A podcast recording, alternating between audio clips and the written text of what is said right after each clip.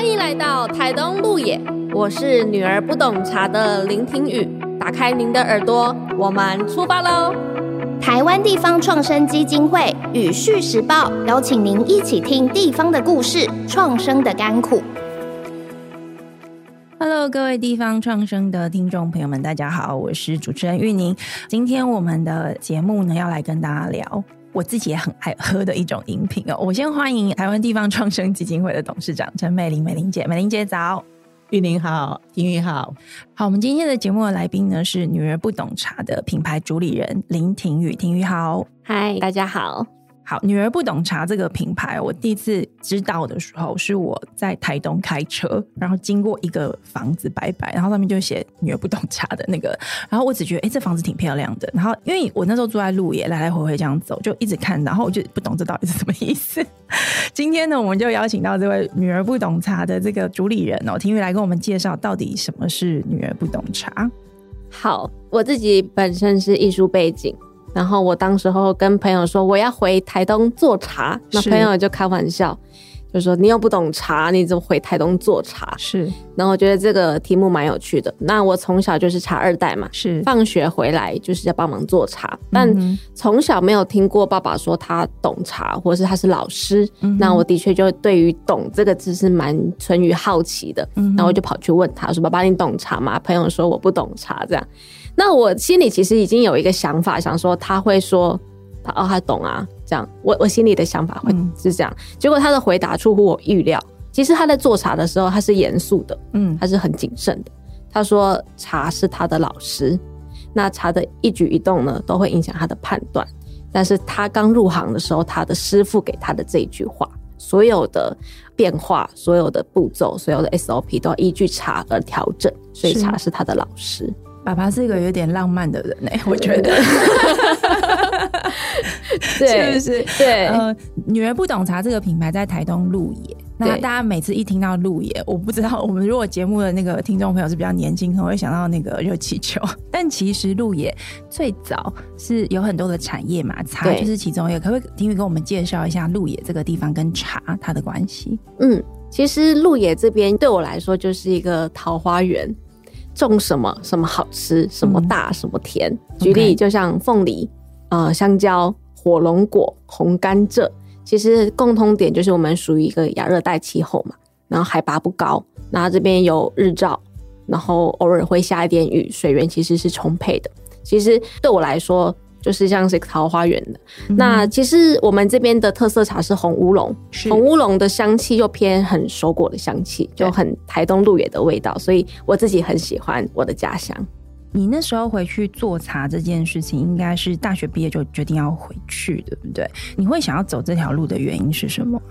其实乡下的小孩大部分的认知是读书都是要到城市生活。对，那我们以前在乡下的时候，都会想象旁边就是百货公司，有冷气。那因为我们都会去羡慕别人，别人拥有的嘛，大家都比较好，对，别人都比较好。所以我其实毕业之后是在台北工作两年之后才回台东。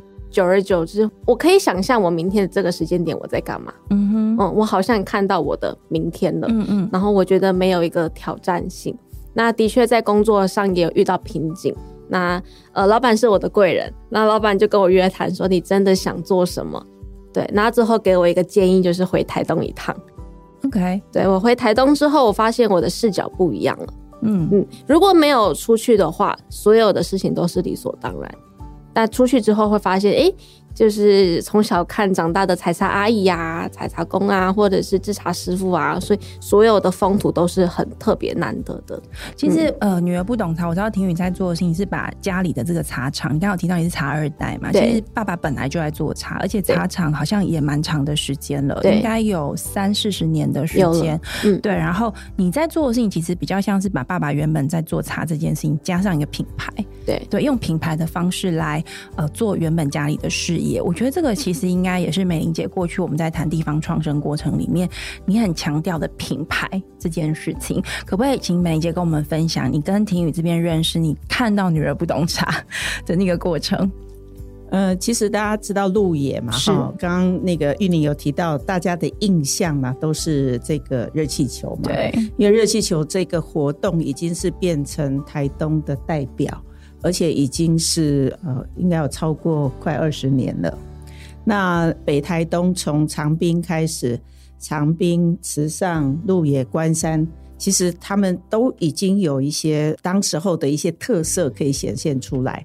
可是鹿野一直都被人家记忆中就是只有这个啊热气球，热气球对，而热气球只是短暂的在那个暑假的那个时段，嗯，可是这些游客来了以后，并不会留在鹿野消费，是。大部分的游客当他到高台去玩的热气球之后，大概就到池上。去住宿也好，或者是吃饭也好，要不然就到台东市，就就往南走这样子。嗯，所以其实是没有办法把鹿野的地方的整体的发展带动起来。这样是，这是台东县政府一直认为说，嗯，应该要帮鹿野能够地方的发展能够更好。嗯，于是就是去盘点了，刚刚提了，其实他们海拔很低哦，鹿野其实海拔不高，三百六十八公尺。对。看那个资料，对，那我们一般种乌龙茶，据我所知，海拔大部分还是要高一点的哈。对，所以它算是呃，应该是在台湾，应该是海拔最低的地方所种出来的乌龙茶这样子，然后又它它的一个特色这样。是，那这些茶农过去就是各做各的，大概就是会做茶。然后再靠自己的本事去卖这样子，嗯哼，也没有一个整合起来这样子，所以呃，台东县政府就打了红乌龙这样的一个品牌，对，所以你会看到了现在他们的红乌龙的那个 logo。是一只鹿，是是，那是代表鹿野这样。那一看你就知道说，哦，我买的是台东，它比较像是一个联合的一个品牌，对，对，就是一个地域品牌。嗯、对，嘿，其实我们在讲品牌的时候，有产品的品牌，嗯、可是地方创生最后所要创造的是一个地域的品牌。嗯哼，大家借由这个红乌龙就可以认识鹿野，他们就在台北有一个啊正式的发布说。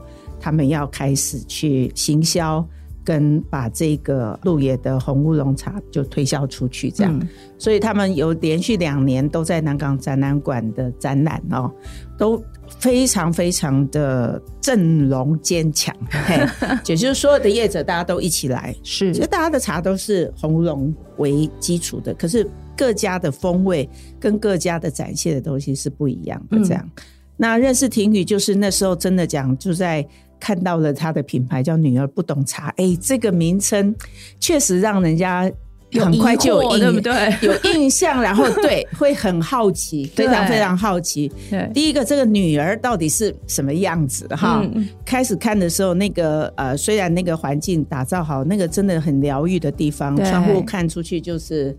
山非常好，在那边喝茶很舒服，然后他又让你不是喝老人茶哦，是，而是让你真正的去认识这个茶的风味。他会去跟你讲故事，然后他又设计一个类似游戏的方式，让你去更好奇、更有兴趣这样子。那种类非常多，所以我是觉得这个年轻化，或者是说用一个新的方法去行销、去打造，加上他。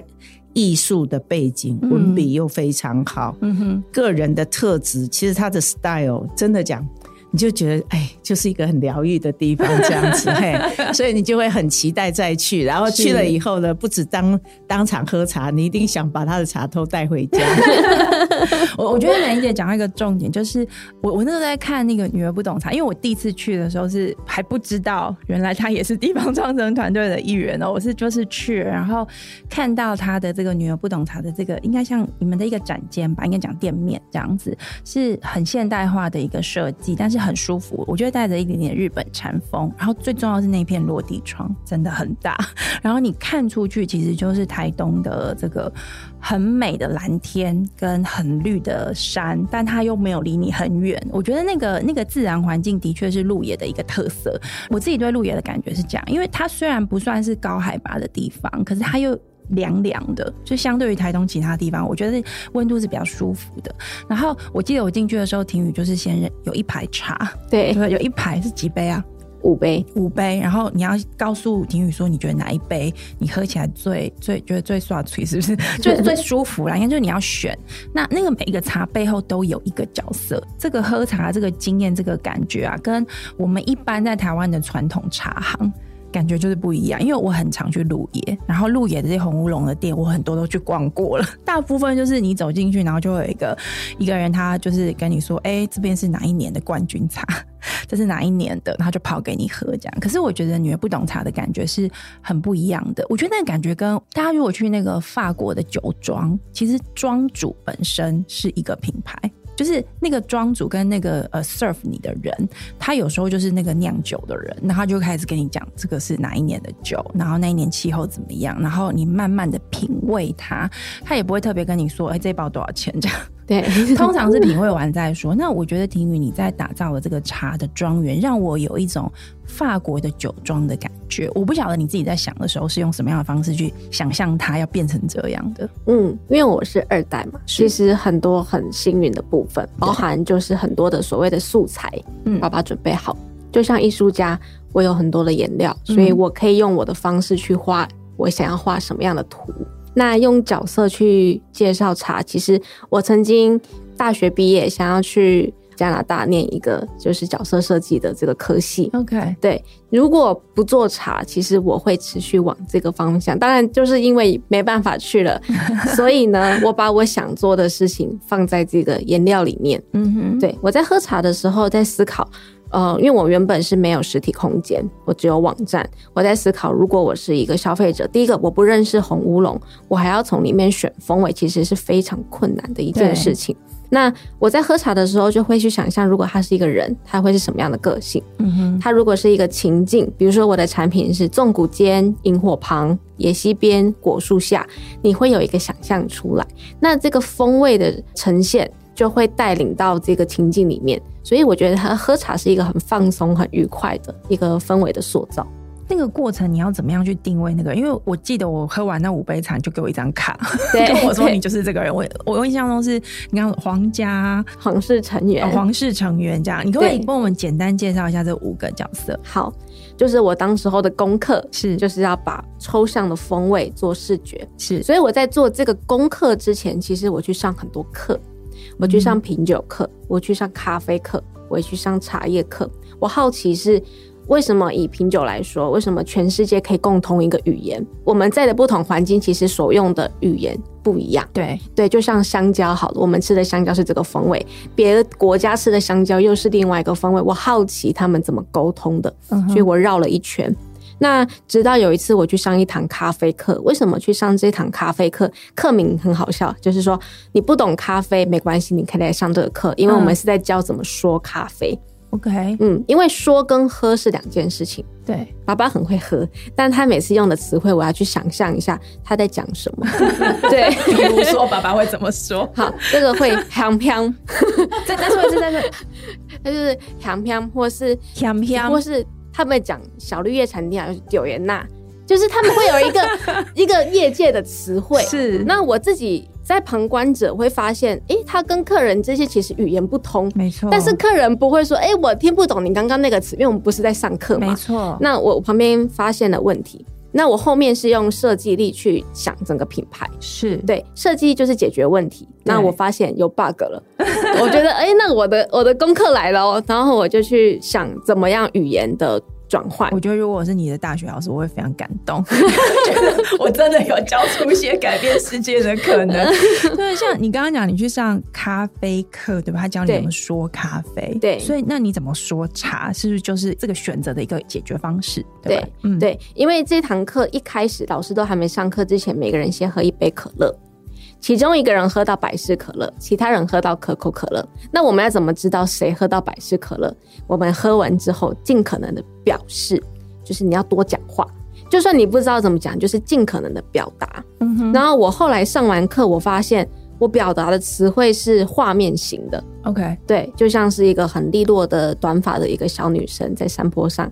如果我们喝同一杯饮品，你可以理解。但是如果说我们要精确到 A B C D E 去选择，的确可能会有一些困难度。没错。那老师说，的确有这样的人类存在，是 比较用脑型思考的人类。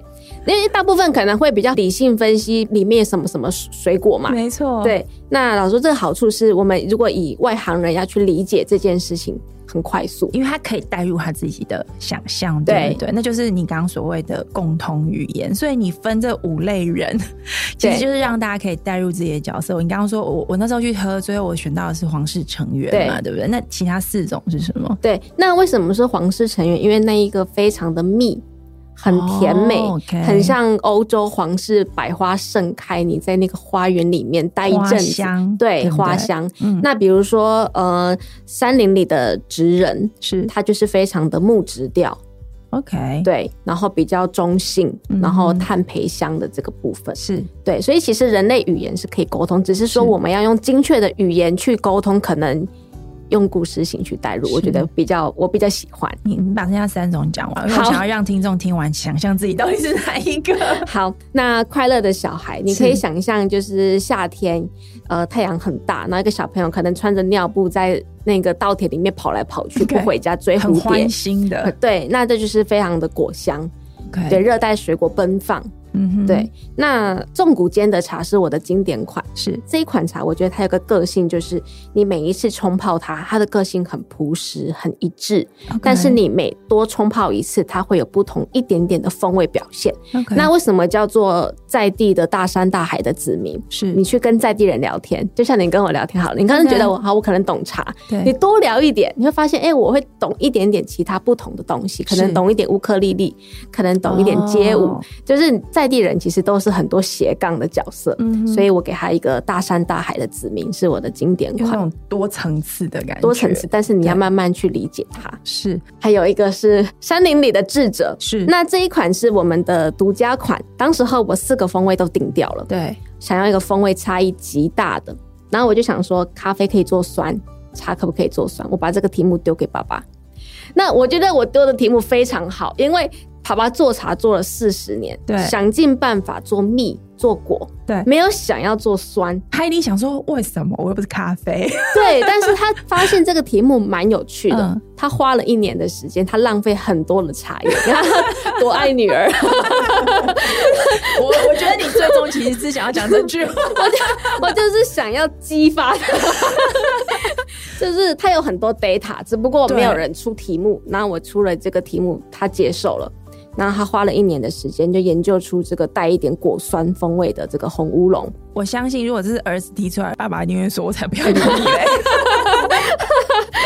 所以你说这个果酸，它花一年把它对把它做出来，就是改变那个环境。所以这个是制茶的工艺，对对，制茶的工艺。OK，因为那一次去，我就是。都不认识你们嘛，然后我进去，你就这样一排五杯在那边，我想说这是要干嘛？是要喝酒吗？我内心马上想要喝酒这件事情。但是我觉得比较有趣的是，因为你有给我们一个小册子，还是一张纸，然后上面就有各个不同类型。对。然后我自己就在想说，那我是哪一型这样子？嗯嗯对。然后这时候会有一个主观的想象，但喝完你会告诉我答案。然后我就哎、是吗？我是这样的人。我觉得那个过程其实是。非常有趣好玩的，然后接下来是当你在跟我讲这个茶的故事的时候，我就会开始对这五杯茶我都开始有感情了，因为我开始认识它。我觉得这就是品牌力跟说故事的一个过程。但是我自己在看你设计这个东西，我相信也花不少时间。而且除了你是女儿，爸爸比较容易被说服之外，我想爸爸还是会有些事业上的担心吧，对不对？你你们怎么找到这个共识？嗯，其实需要时间。就包含我回去，我说，诶、欸，我想要做女儿不懂茶，他们就满头问号，什么不懂茶？对，就是一下子可能跳太快了，我的世界跟他们世界真的是不一样。而且我看资料，你有跟爸爸一起去参加茶的比赛，是不是？嗯，我二零一九年回乡去比制茶比赛，对，这个比赛还蛮好玩的，就是二十四小时内把茶叶，就是所谓的茶叶，嗯，茶青做到可以喝的包种茶，二十四小时。这是一个呃制茶工艺的经常会有的二十四小时的一个时间限制吗？还是说 for 比赛，所以会 for 比赛 for 比赛？所以二十四小时要做什么？因为其实这个比赛是爸爸叫我去比的。那为什么去比？是说你既然要做茶，因为我那时候什么都没有，我只是回家，嗯，就是说我要做茶，只是嘴口头讲讲。哎、欸，那比赛今年比赛你去比一下，然后我就开始去练习怎么操作机器。我们虽然小时候回家会帮忙周边，但是因为机器很危险，嗯，对，所以他不让女儿去碰机器。所以为了那个比赛，我还去练习怎么操作。让你碰机器，碰机器的碰机器。好，那这比赛很好玩，就是呃，有点像我们也看的那个鱿鱼游戏。嗯，你要穿那个衣服。你才可以进到工厂。如果你是外人，你是没办法进去的。OK，对，好，我们进到工厂，那开始那个参赛的那种感觉。好，二十四小时内，你可以用你自己的方式，反正二十四小时后我们就要交件。查清是那个比赛方给你们，对，我们抽签，就是你抽的号码就拿拿一堆的查清，每个人十二公斤。那二十四小时不能睡觉，你可以选择回家睡觉，也可以。要做哪些是简单的步骤？跟我们说。好，简单的步骤就是我们所谓一开始做包种茶一样，就是茶叶要日光萎凋，嗯、就是萎凋嘛，发酵，然后再来就是呃塑形、干燥，就是简单的制茶步骤。只不过当天台东吹大焚风，就是很干很热，非常热，就连你站着不动，在树荫下就非常非常热。嗯，所以我们做所谓的清香型的。包种茶发酵度其实不能过重，OK。所以当天所谓，如果你是真的正式去学考试学派的，SOP 全部打乱，因为天气不对，对，天气不对。所以厉害的师傅呢，他。在拿茶青之前，他就看好哪个地方很阴凉，他就去占场地。所以他拿到茶叶之后呢，就是开始竞争，开始跑步。对对对，竞争的那个感觉出来了。对。那我刚好那天放的位置还蛮通风的。那因为我们是两两一组，用一个架子。OK。对，uh -huh. 所以我跟伙伴就是敲好，我们就是在这个地方。Uh. 那我觉得也有蛮多幸运的点，包含我可能是女生，我在翻动的力道，我刻意又变得比较小，因为当天已经分封了。所以你要非常非常，oh, 就像你要照顾 baby 一样，是对你翻动的力道跟平常其实非常不一样，不能够让那个很严酷的环境过度的让茶去接触到，是吗？让它稍微小小一点点，简单一点点，轻微一点点。对。但我看你拿到第一名，也是真的吗？是真的。这个等一下，等一下，是爸爸教你的步骤。他其实很担心，他在场外，因为他没办法进去嘛。那他问题是。你拍照给他看，其实只能略猜一二，因为茶叶真的是要摸到、闻到、看到。有 SOP 啦，但是没有办法照步骤走，大家都做出一样的东西。是是，这真的很难。我看完资料的时候，我还问我同事说：“你是说他拿第一名，还是他爸爸拿第一名？” 我们我们猜了很久，想了很久，然后今天听你讲，我想问说，那你爸爸要不要开个补习班？太厉害了吧！二十四小时后，其实最刺激就是开始评审要喝茶嘛。对，那所有的公开公正。对，只不过因为选手都没有睡觉，其实非常累，包含有些人可能没有洗澡，吃早餐回去看到妈妈刚起床，哎、欸，回来了，因为他知道我们今天做茶。对，做茶比赛有几个蛮好玩的点，包含其实最累。最精细的动作是在接近二十四小时的那个冲刺期。OK，我们茶叶做好，因为我们要比赛嘛，所以我们要把不好的梗挑掉。OK，那个跳吊梗动作很单一，很无聊，嗯，而且我们又没睡觉，其实那是最苦的。眼睛很累。但是通常在经过那个战友，就是我们旁边虽然都在一起比赛，我们的革命情感是慢慢建立出来。嗯嗯，因为大家一样，我们一起看日出，对，一起买早餐。是我有把那个部分用影像拍摄，我觉得很好玩，因为大部分的比赛是视觉的，就像奥运。谁跑第一名嘛？哦，这个国家第一名，我们可以用看的。对，但这场比赛我用影像录起来，每个人的茶长得一模一样。但是你越接近那个二十四小时，对，选手会问说：“请问我可以闻你的吗？” uh. 意思就是说我可不可以闻你的茶？如果你答应了，他们鼻子会凑上去闻，会发现就像香水一样，uh. 每个人的味道是不一样。OK，对。那后面就是结束比赛结束之后，评审用评鉴杯去喝，对，看外观，看茶汤，品评滋味，最后公布谁是冠军。Uh. 那一公布的时候呢，他们觉得哎。欸是你啊，是因为女生非常非常少。我正想问你，哎、欸，女生有几个？呃，好像有十九名参赛者，有三个是女生，然后真的比例很低耶。大部分是制茶师傅，okay. 师傅的经验老道，再加上年轻人又少，其实很少人知道有这个比赛。我我也是第一次参加，我觉得很新鲜，嗯，就拍影片。那这个就是好玩的地方，就是影片其实看不出那个。你一定要到现场感受那个氛围。对对，那后来就是他们就通知打电话给爸爸说：“哎、欸，你女儿得冠军。”你爸想说是恶作剧吧？他他笑到好像女儿出嫁一样，好可爱。你你自己有觉得很意外吗？很意外啊，因为我就是去体验这个比赛。美英姐，你觉得？我不知道你有没有经历过做茶，因为我自己的家人有有人在做茶，我知道那个超级辛苦，而且我觉得茶的品质的把握是很难，它每年天气不同，出来的东西就不一样。然后我一直对于制茶比赛这件事情，觉得这是台湾的某一种特殊的文化，因为每个地方都有自己的那个茶的比赛，然后每一个师傅只要他的茶得冠军，然后那可会得意好几年，就是那是一种累积起来的。但是我觉得婷宇在分享这个故事，跟我自己想象二代接班不太一样。我原本以为他只是行销，但看起来他是真的参与整个制作，对不对？他的参与度是很深的。对啊，他必须要先了解啊。对，即便他讲不懂茶，可是真的讲你要卖茶，你还是得得懂，懂对不对？而且你可以用不同的方法去懂它啦，哈，对，不一定说都是传统的方法这样子。嗯，其实像平林也有很多的茶体验啊，对对对，也会叫我们去哎什么筛一下或什么，我们也都去小时候或者以前也有去玩过这样子。对。但是真的讲，我认为它还是一个很很重要的一个技术啦，有很多技术的门槛。这样，嗯，我认为他之所以会得第一名，除了他的用功认真以外，其实我觉得他没有压力，他反而可以更放得开。对，因为他就是我去体验嘛，而且是第一次嘛，对不对？反正没得名就算啦。对，然后然后爸爸讲的那个是对的，就是你既然要做这个行业。你还是应该要去看人家是怎么样。那这个透过比赛，你可能是最能够了解的。嗯，而且刚刚讲那个战友，对、欸，我觉得战友真的很重要、欸。哎，怎么说？真的啊，跟谁在比赛？然后，而且这种是开放式的嘛？对，不是我们写答案卷说哦，圈起来，你不要看我作答，而是我都可以看到别人在做这样子。这个我觉得那个氛围跟那个气氛是很重要的。可是你看他从中间也会去体会到说，哎、欸，你看冯峰。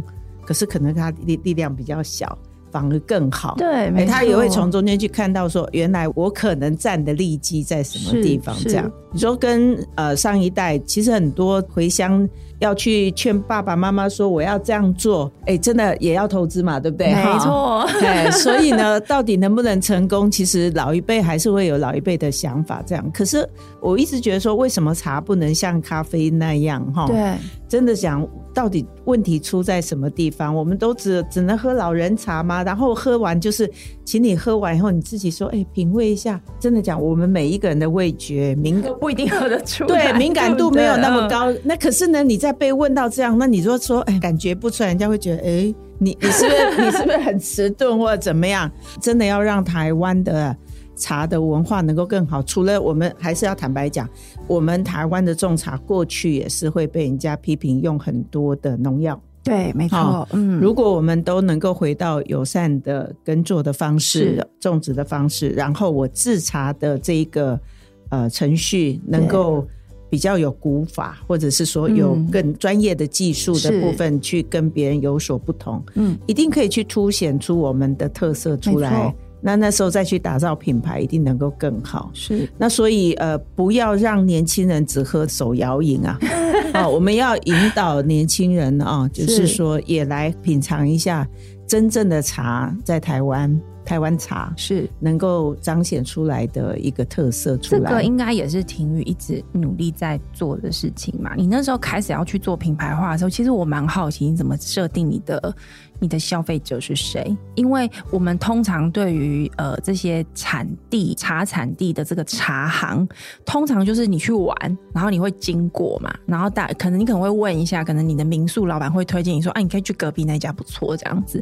但是你想要做的，如果要做品牌，一定。都不是不只是这种呃路过的顺道来的旅客，你一定想要创造是对你们家的茶的一种认同跟认识。他不一定要去，他就会想要买了。你怎么找到跟开拓你的客源呢？婷雨，嗯，其实从小我对于茶，要不是自己家里种茶，我们表现好，老师就是来，老师请客，要喝什么，开始登记去冰半糖，对，这是我们的茶文化，我们这一代的，所以我在思考，就是那所谓这个就是上一辈的这个文化，我要怎么去传递下去？嗯，那一开始包含我连取这个名字，我就设定我想要往年轻市场去推进。嗯，但是这个声音反对的声音非常大。你说在家里面，不不不一定是家里，只要有长辈就啊关心啊，我觉得你做这个很苦，就是以后没有人要喝茶。对，就是还没做之前就有很多人说啊，这条路不行，不能。对。对，就会会断掉，就是喝茶就是长辈、嗯、很多冷水哈。对对、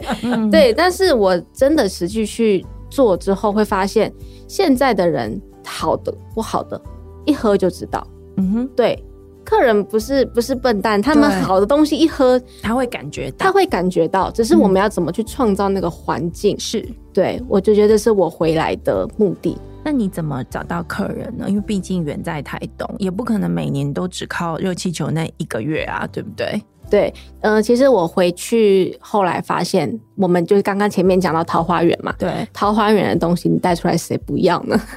这是我的想法，嗯、所以我回来去了解在地，嗯，我就是要把在地的东西带出来，不只是带出台东，我想要带到世界来。你现在怎么做啊？嗯，其实一开始没有店面的时候，我就是我有什么样的资源，嗯、我做什么样的事嘛。嗯嗯，嗯。那我就是先用社群，社群不用钱嘛，我就创立了我的粉丝专业.然后画了一些图，对，写了一些文章，用手机拍一些影片，这些都是不用成本的。其实你就是从自媒体开始行销，对，对，自媒体开始说自己的故事这样子。嗯，我看到的路野。OK，对，所以我不只是讲自己讲茶，嗯、我去呃拍摄采茶阿姨，然后制茶师傅，包含附近有什么店家，然后这边有什么样的水果，对，就是用在地媒体的这个角度去做开始，嗯哼，这是第一年的时候，后来是在怎么样状况之下决定要做一个这么漂亮的店面？我相信这个投资爸爸可能也会担心吧，嗯，因为一开始第一年之后，其实社群起来了，嗯，来家里的人越来越多了。因为我因为看你的影片而来的人，对不对？对，就是因为我们家外面就挂着上将茶园，对，我们是很旧的铁皮屋，其实要走进来是有勇气的，真的真的，就是因为我去的时候已经很漂亮了，就我不知道你说的那个铁皮屋是怎样，就是一点零版。OK，那我们家的早期就是卖茶行，茶行自己来批茶卖，所以我们不是 to C，我们是 to B 起来的。嗯，那。To C 的客人越来越多的时候，我们发现啊，这样不好。有常常有一些长官来啊，或者是客人来，我们觉得自己的家里这样客厅喝茶，我们会拍谢。所以呢，嗯、其实一点零版是我们家的车库.我们把旁边闲置的空间先改建一个简单喝茶的空间。是，但是这个所谓的风格，嗯，是嗯。爸爸先帮我整理一个空间，但是你说我的这个设计理念呢，其实没有太多的想法，嗯嗯，就是干净喝茶的空间，所以那其实是一点零版，是，但是那是一个很好的开始，就是家人愿意给我空间，愿意给我一个漂亮的空间，让客人进来喝茶，然后慢慢去接受有外面的人来到家里这件事情，是。因为改变他们的生活模式了，所以你们有点像是共同在经营一个事业的感觉，对不对？你就是接班嘛，然后思考爸爸的。原本的茶的这个行业可以往怎么往下？但是你现在的这个场域，我觉得即使是现在在台东路也，也不是一个很常见的，因为你就是把它不只是现代化，是风格化。很很深的设计理念跟品牌理念在那里面，那那样子是需要做投资的，而且你的场域那个店面不是一般大家想象，就是门很大，然后打开你就走进去，不是，其实门有点小，对，就是一个一个小小的门，而且还在侧边，你走进去之后就看到一个，我觉得有一点点私密的空间，对，然后一个很大的落地窗。当你要做这个设计的时候，你不会担心它对于你的销售或者是品牌的沟通，或者是过路客的经营会造成影响吗？嗯，因为我很清楚他们来就是要体验。对，所以我不是说开个大卖场，嗯，对。那关于体验这件事情，我还没有做之前，其实没有经验。嗯、那我看了很多电影，对，上课看电影，呃，我自己看了，我觉得影响我蛮深的两两部，嗯《日日是好日》还有《千里修》，嗯，就是日本茶道，他们对茶文化非常的尊敬，跟有一个场域的这个概念，嗯，那。的确，在做这个空间的时候，有闹一些家庭革命。即使是女儿，即使是女儿，对，就是包含你刚刚前面讲的，为什么门那么小？对，为什么不用便宜的纱窗就好？用那么多蚊子？对，为什么用玻璃的这么重？就是很多的东西是我们在拉扯。对。就是包含我跟设计师跟家人三方，嗯，对，这是过程其实非常痛苦，搞 搞多久把它弄起来？因为我们有申请那个政府的计划案，所以是半年。我觉得这个沟通过程一定是很多的二代接班的，特别是回去做这种，我我说二代接班不是那种大公司大企业，我是反而是这种小生意式的家族式的，我觉得那个接班过程更辛苦。我想美玲姐一定也遇过很多，对不对？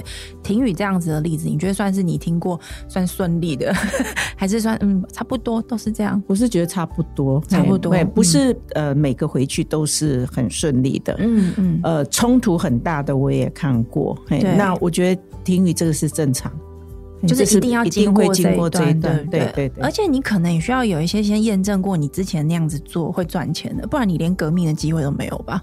哦，对，边做边学，其实我们互相都在学习，是爸爸妈妈也在学习。你现在这个场域出来了之后，呃，你们家的做生意还有客人的方式，我相信也改变，因为以前都是以 B 端为主，对对，那现在就是以 C 端为主。那你的制造茶的过程要不一样啊，因为你对 B 端你不用做这么多精致的包装，嗯，像你那个店面进去，你的墙壁上面就是有一些很小的小茶包，对，我觉得那个就超适合我这种，我不会大量喝，但是呢，我可能会想要每个口味我都。一小小包这样子，对，对，然后定价的角度啊、角色什么那个，我觉得都会是对原本的生意带来很大的挑战。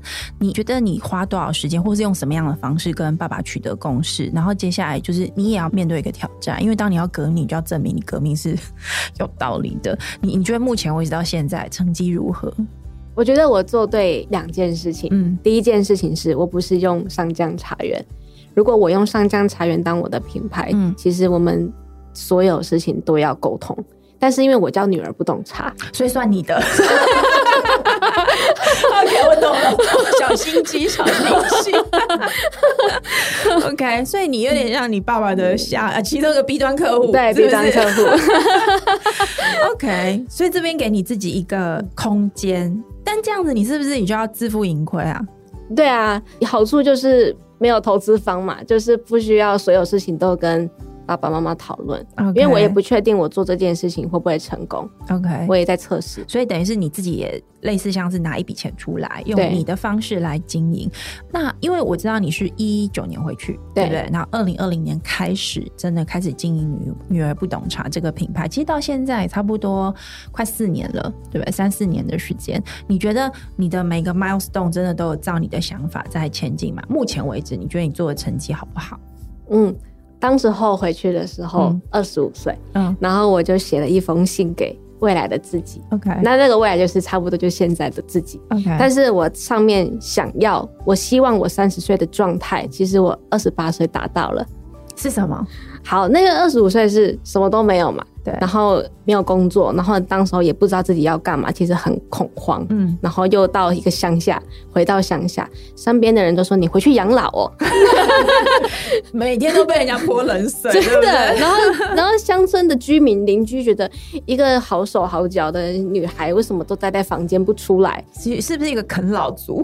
就是有很多的声音，但是我那时候我很清楚我在找。东西只是那个东西还没有跑出来。OK，我买了很多的书，创业的书，听了很多 TED 演讲，只不过没有人可以讨论。OK，那是我第一年的状态。嗯，对，后来就是吸引力法则吧，我觉得就是后面又陆陆续续遇到很多的前辈，很多的老师，然后慢慢有一个解答，所以路就慢慢慢慢出来了。OK，对，那二零二零年的时候有第一个产品。我的第一个产品是先跟家里借所谓的副产品，OK，做茶有茶叶嘛，uh-huh. 那茶叶其实后面有一些所谓的碎末，对，碎末一般就打茶包，对，很便宜的卖。Uh-huh. 但是我后来去重新思考这个产品的定位，因为它是碎末，然后它有所谓的一心二叶的心，它的浓度高，它很适合做奶茶，所以我是用这个产品起家的。嗯哼，但是你做的是现泡的。啊，我用茶包，OK，做茶包，但是去做了很多的所谓的客人可以怎么泡，嗯，我拍了影片，我做了色票表，做了食谱，做了很多很多这个产品应该怎么用的事情，嗯哼，那后面发现，哎，可以耶，就是有有有营收了，是，然后有一点自信起来了，然后后面才开始投入所谓的，好，我要把主产品。端出来了。你觉得二十八岁的你，当时你达成的那个最重要的目标是说，有一个产品真的有做出来，然后而且市场已经接受了。哦，其实没有那么多的计划。我当时会想象，因为我那时候不是一直有冷水在我身上，我只是希望说啊，大家对我举起大拇指的。哦，就是很肤浅、很肤浅的一件事情。只不过就是说，呃，大家经过我们家，觉得我们家很漂亮。那时候还是工厂，我也没有想到我会开店。对，就是想说，哦，大家会停下脚步，觉得我们家很漂亮，然后说，哇，这个是女老板。对。住在这里，对，我当时候就是这个少女的想象。啊，这很务实的美伶姐，就像刚刚美伶姐讲的，很多人回去接班都有这个挑战嘛。那最重要不也不就是大家说，嗯，你回来好哦，然后看着你继续做。我我觉得光是这个关卡就很难嘞。通常唱衰的人还是蛮多的，所以父母也给他一个空间，让他自己一步一步来。但是我觉得，就是他真的很认真呐，嗯嗯，他。看清楚了自己想做的东西，你看他还会做中学嘛，对不对？对。然后上很多的课啦，而且现在真的就是网络时代嘛，所以你可以在网络上找到很多很多的资讯，然后去找出来、嗯、他自己的设计的能力、文笔。我刚刚提到真的是相当的不错。是这个女儿不懂茶也是自己想出来的名词嘛，对不对？哈，你那个字体怎么写，怎么样去表现？让人家一看就会有吸引力，嗯哼，所以确实是能见度就提高了这样子。对，其实我我也不是呃说从零开始看他，而是他已经开始有一个成绩，成绩对，已经有开始在媒体上已经有一点小曝光了以后。然后我到台东，我说：“哎、欸，我要去看一下，这样子他到底在做什么？这样子，我也觉得蛮好奇的。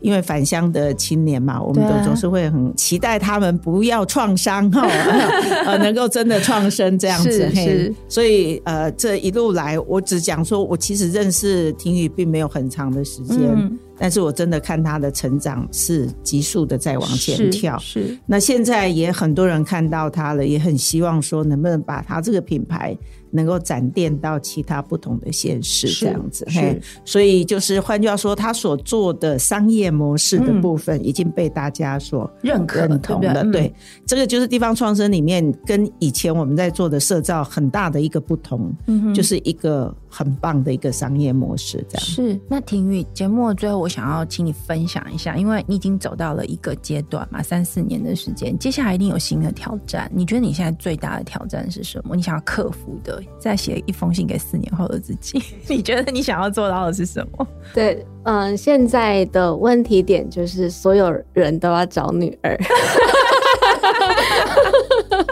怎么办呢？对，怎么办呢？你你你有想要怎么扩大它吗？因为这也是一个选择哎，对不对？因为你想要走体验，体验服务就很重要。可是你要走服务，你就不可能一下子快速的像刚刚美英姐讲，到处都是女儿不懂茶嘛。最近在练习 SOP 化，OK，对，我把我的概念嗯变成步骤，那这个步骤也许小帮手来，他可以帮我复制。你说，比如说像现场的体验的服务啊，等等的，对，嗯、把服务体验 SOP 化。嗯哼。但是如果说你真的要做到呃所谓的客制化服务，对，那那个灵魂角色就很重要。嗯哼。对，那我现在的最近的功课是把我的这个像灵魂把它切片。OK。切给不同的小帮手来 来来帮忙。那我们之后会在不同的县市看到女人不懂茶吗？我希望，所以我很喜欢用很新的视角来到一个城市。像我久久没有来台北，对，我说哇，好喜欢啊！你接下来这今天一两天都会在台北感受一下都会的气氛。我觉得我的优势是我我在台东久了，你到每个地方每个地方都很新鲜，所以那个点抓住了。也许哦，我发现这个城市有什么样的角色跟个性的时候，也许我的店样貌跟服务形态会不一样。是，这是我对我自己未来的期许。所以之后，也许我们有机会可以在不同的地方，不只是鹿野。在不同的地方看到女儿，然后爸爸肯定会被女儿带去。我其实很想认识你爸爸，你知道吗？嗯、我想问他说：“那这三四年你过得好吗？” 有，爸爸妈妈都很开心。我想是很开心的，嗯、但是我想那个过程应该也蛮心惊胆战的吧。而且我一直觉得啊，爸爸对女儿有一种无法拒绝的 难处。但那我觉得我跟爸爸有一个好处是他，我们互补。OK，他很社恐，但你很适合。我很喜欢在舞台上。OK，对，那他喜欢每天到茶园里面，他喜欢的舞台在茶园。是，那我喜欢面对人群，那我们就是互相的合作。是，那妈妈现在也有找到她的角色跟定位，我觉得很棒。是，我觉得这是一个很棒的一个家族创新的过程的故事，地方重新，而且我觉得可能是对家庭的重新的一个新的生命的形态的一个一个发展吧。对不对？你们家的一个新的生活，或是合作的形态。好，如果大家对于这个婷玉他们家的茶有兴趣的话，你其实在网络上面只要搜寻这个“女儿不懂茶”，基本上都可以找到。然后，如果下次大家有机会去台东，非常非常推荐你去他们家那个“女儿不懂茶”那个空间走一走。第一个，你会先知道你到底是皇家成员，还是大三山大海，还是穿尿布的小孩。对，这是第一个。然后第二个是那个空间很舒服，因为它有一个很大片的落地窗，然后。如果你在很热的时候去，你可以吹着冷气，喝着很冰凉的茶，然后呢，在那边看台东的呃好山好水，非常非常推荐大家去品味跟体验一下。那可能也可以给婷宇一些建议，你可能想在呃什么其他的地方看到女儿不懂茶，我还蛮期待在台北看到的。好，我努力。谢谢谢谢婷宇，也谢谢美玲姐，那谢谢谢谢，谢谢大家今天收听我们的节目。如果你喜欢我们的内容，可以在 Apple p o c k e t 上面给我们五星评价，还有在各大平台按下追踪，这样我们节目更新的时候就可以通知您喽。我们下一集再见，拜拜，拜拜。